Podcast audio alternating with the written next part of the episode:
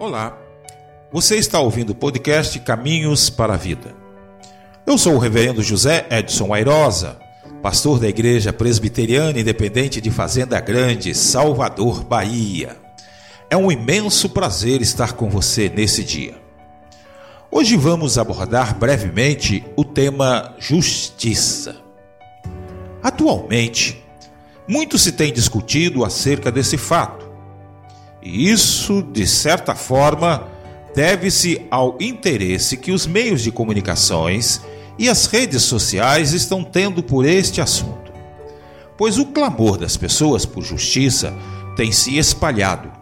Além disso, nota-se que há pessoas fazendo análises cada vez mais profunda dessa temática.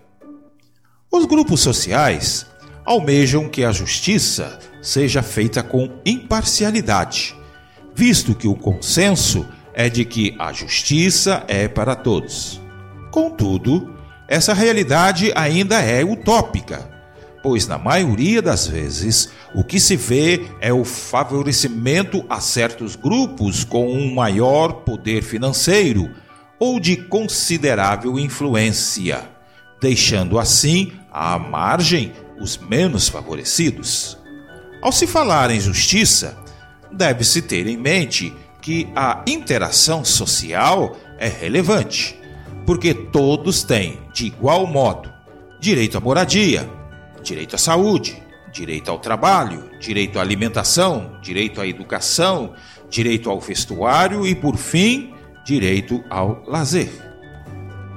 Então, privilegiar um determinado grupo de interesse em detrimento do outro bem como fazer acepção étnica, social ou financeira, não é o papel da justiça.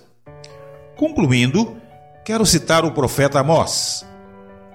Antes, corra o juízo como as águas, e a justiça como o ribeiro perene.